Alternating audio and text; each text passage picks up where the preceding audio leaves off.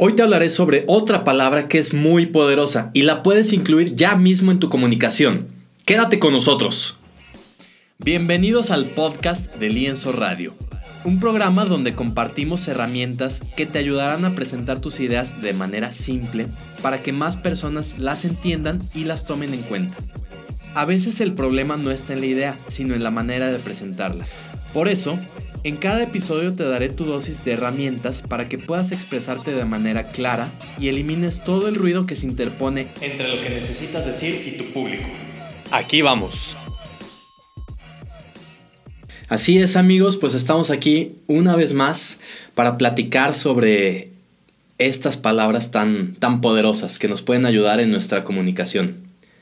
La palabra de hoy no es ninguna novedad, nadie se va a sorprender pero es una palabra, sin embargo, que es muy, muy poderosa. Esta palabra es gratis. Sí, claro, todos sabemos que eso funciona y pues a todos nos gustan las cosas gratis. Dice el dicho que gratis hasta las patadas, ¿no? Pero, ¿sabes por qué funciona tan bien? Hoy te quiero platicar sobre, sobre un libro que estuve leyendo de un psicólogo, Dan Ariely. Este libro se llama Las trampas del deseo que suena como a novela de Televisa, ¿verdad? Y en este libro, haz de cuenta que lo que él se puso a hacer es una serie de, de ejercicios o de experimentos para comprobar que las decisiones que nosotros aseguramos que son racionales no lo son tanto. Y más allá de eso, se dio cuenta que pueden ser aparte predecibles. O sea, podía, él, él puede darse cuenta de en qué cosas vamos a actuar de manera irracional. Déjame te platico un par de, ejemplos de los experimentos que se presentan ahí y vas a ver cómo, cómo no somos tan racionales como, como creemos. Uno de los ejercicios que, este señor hizo fue, se puso afuera de, una plaza, bueno, más bien en, en una plaza pública, instaló una computadora y en esa computadora puso un programita donde necesitaba que personas hicieran una labor muy sencilla tomar el cursor y buscar en la pantalla un círculo, darle clic con el mouse y arrastrarlo hacia la orilla. Esa era toda la labor que necesitaba que hicieran. Y para eso juntó tres grupos de personas. A cada uno de los grupos les pagó o les retribuyó o les solicitó de una manera distinta que participaran. Mira, al primer grupo les dio 5 dólares por realizar esta labor, tal vez por 5 minutos, un tiempo muy breve pero un pago pues, relativamente simbólico. Al segundo grupo únicamente les ofreció 50 centavos por realizar la labor. Al tercer grupo, en vez de pagarles, dijo, ¿qué pasará o cómo reaccionarán si yo les pido de favor, o sea, sin darles nada a cambio, que me ayuden en esta tarea? Y los resultados son, son curiosos, mira. El primer, el primer grupo, el de los 5 dólares, obtuvo un resultado más o menos alto. Lo que contaban era como el número de figuras que arrastraban hacia la izquierda. El número 2, a los que se le pagaron 50 centavos, salió relativamente bajo comparado con el primer grupo que recibió 5 dólares. Y aquí viene lo sorprendente. Tú pensarías que si los de 50 centavos actuaron como de manera mediocre, pues los que no les pagaron serían aún más, ¿no? Pues todo lo contrario, salieron más altos incluso que a los que les pagaron 5 dólares. Y lo curioso aquí es que las personas tomamos las decisiones según el plano en el que estamos. Los primeros, a los que les dieron dinero, estaban actuando en el plano mercantil, mientras que el segundo grupo tomó la decisión de participar, pero bajo un plano más de mm, más social, o sea, estaban buscando como como quedar bien en el plano social. Es como si un día te invita un, un buen amigo, te invita a cenar a su, a su, casa y tú le dices, ¿qué llevo? Tu amigo te dice, no, no lleves nada, yo aquí ya tengo todo, tú ven y aquí nos, pues aquí va a estar muy a gusto, tú ven. Pasan un buen tiempo, platican un buen rato y cuando tú ya te vas, sacas la cartera y le preguntas a tu amigo, muchas gracias por la invitación, ¿cuánto te debo? pues tu amigo se quedaría con cara de confundido en el menor de los casos, si no es que hasta ofendido, ¿no? Esto quiere decir que las personas, cuando estamos o cuando nos sentimos como en un ámbito eh, de normas sociales, esperamos otras cosas que cuando estamos en un ámbito más mercantil, comercial, donde estás esperando que si vas a hacer un esfuerzo, a cambio se te ofrezca una retribución. Para comprobar esto, fíjate lo que hizo en la segunda parte del experimento. A los primeros dos grupos que les había ofrecido dinero, les ofreció chocolates. Al primer grupo de los 5 dólares le dio un chocolate Godiva, que son unos chocolates muy, muy finos y pues relativamente costosos. Al segundo grupo les ofreció les ofrecieron un chocolate Snickers que, que, son conocidos, son populares, pero no son para nada reconocidos por ser pues, los chocolates más finos.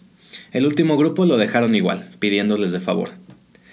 Los resultados de esta parte del estudio fueron más o menos iguales para los tres grupos, lo que quiere decir que cuando se les ofreció un regalo o se les solicitaba que hicieran un favor, las personas actúan más o menos igual. Lo interesante es la tercera parte de este experimento, con esto mismo de, la, de los chocolates, eh, les entregaron chocolates, pero esta vez cada chocolate tenía precio. Quiere decir que los Godiva del primer grupo era un precio más alto que los sneakers del segundo grupo. Los gratis seguían siendo gratis y ¿qué crees? Que los resultados se repitieron como en la primera parte del estudio. Es decir, los que recibieron el chocolate que sabían que era más costoso actuaron de una mejor manera. Los del chocolate eh, económico actuaron de una manera no tan buena. Y los de la parte de gratis que no recibieron nada mantuvieron unos resultados más o menos iguales. Eran personas totalmente distintas los de cada etapa, pero lo curioso es que eh, mm, presentan resultados muy similares. Eso quiere decir que las personas en general actuamos de una manera parecida en ciertas situaciones. Hay otro experimento que también se me hizo muy interesante y también tiene que ver con chocolates, capaz que por eso se me hace interesante. Haz de cuenta que el, este psicólogo puso un, stand afuera de una, de una zona de, de oficinas donde ofrecía dos tipos de chocolates. Ofrecía un chocolate Lindt, que son chocolates suizos también muy finos, y por otro lado ofrecía los famosos Kisses de Hershey's, que igual son muy populares, pero no es que sean ni los más finos ni los más costosos. Aquí lo curioso es que desde el principio les colocó el precio, siendo que a los chocolates Lindt les daba 20 centavos, tenía un letrero que decía 20 centavos, y los Kisses de Hershey's tenían un letrero que decían un centavo. Es decir, los Lindt te costaban 20 centavos la pieza y los Kisses un centavo la pieza. La única restricción que tenías era que solo te podías llevar una pieza, de cualquiera que eligieras, pero solo te podías llevar uno. En esta parte del experimento, la mayoría de las personas eligieron el chocolate Lindt.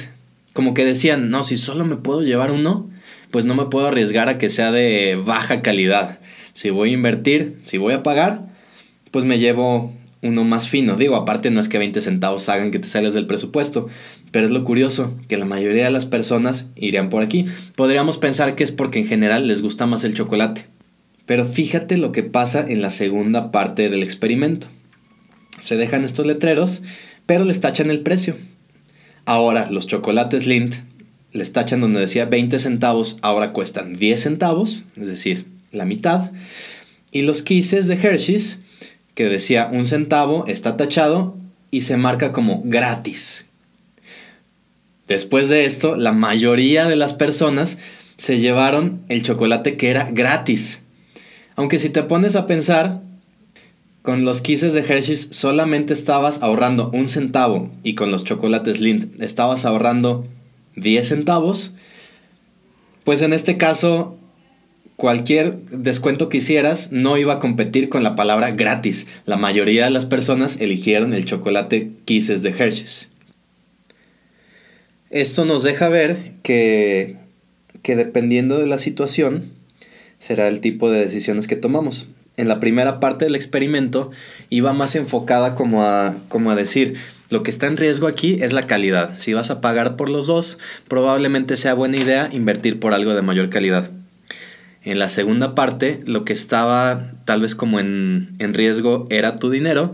Entonces, si comparas aquí sí tengo que pagar contra uno que no tengo que pagar, pues mejor me voy por la que no tengo que pagar. Entonces, bueno, esa es otra manera en la que razonamos, dependiendo del, del, contexto, dependiendo de con qué lo estemos comparando. Por último, te quiero compartir otro ejemplo. Y este ejemplo tiene que ver con la marca Amazon, esta marca impresionante que ha crecido de una forma increíble en los últimos años. En Europa no fue, no fue la excepción. Ya para cuando entró, pues la mayoría de los países lo aceptaron de inmediato, excepto en Francia. En Francia, fíjate qué chistoso. No, mm, no estaban, o sea, el mercado en general no estaba de acuerdo en tener que pagar un costo simbólico por el envío. O sea, simbólico me refiero a que tal vez te, te cobraban como 20 centavos o 50 centavos de euro por tu envío. Pero según su cultura, el ver el hecho como de, además del producto, tengo que pagar algo por recibirlo, como que no les hacía mucho sentido. Entonces, específicamente para ese país, lo que hicieron fue que mm, le, le, quitaron ese costo como en la parte de envío y simplemente se lo sumaban al producto aunque el producto se veía ligeramente más costoso, resaltaba mucho la etiqueta de, ah, pero el envío es gratis. Y pues en ese momento las, las ventas de, de Amazon para Francia se fueron para el cielo. Interesante, ¿no? Cómo el poder de lo gratis de nuevo nos puede actuar, hacer actuar de, de manera irracional. Entonces a este punto te vuelvo a preguntar, ¿cuántas decisiones de las que tomas en tu día a día son realmente racionales? Ponte a pensar y vas a ver que muchas son irracionales. Entonces, bueno, si, si quieres saber más sobre este autor, sobre este libro, te repito, Dan Ariely, su libro se llama Las trampas del deseo, y ahí puedes ver muchos más de los experimentos que realizó para, para medir cómo es la manera en que tomamos nuestras decisiones, qué tan racionales o qué tan irracionales son. Ahora ya sabes por qué es tan poderosa la palabra gratis, así que úsala con responsabilidad. Y bueno, pues eso es todo por hoy. Nos vemos en el próximo episodio de Lienzo Radio. Adiós.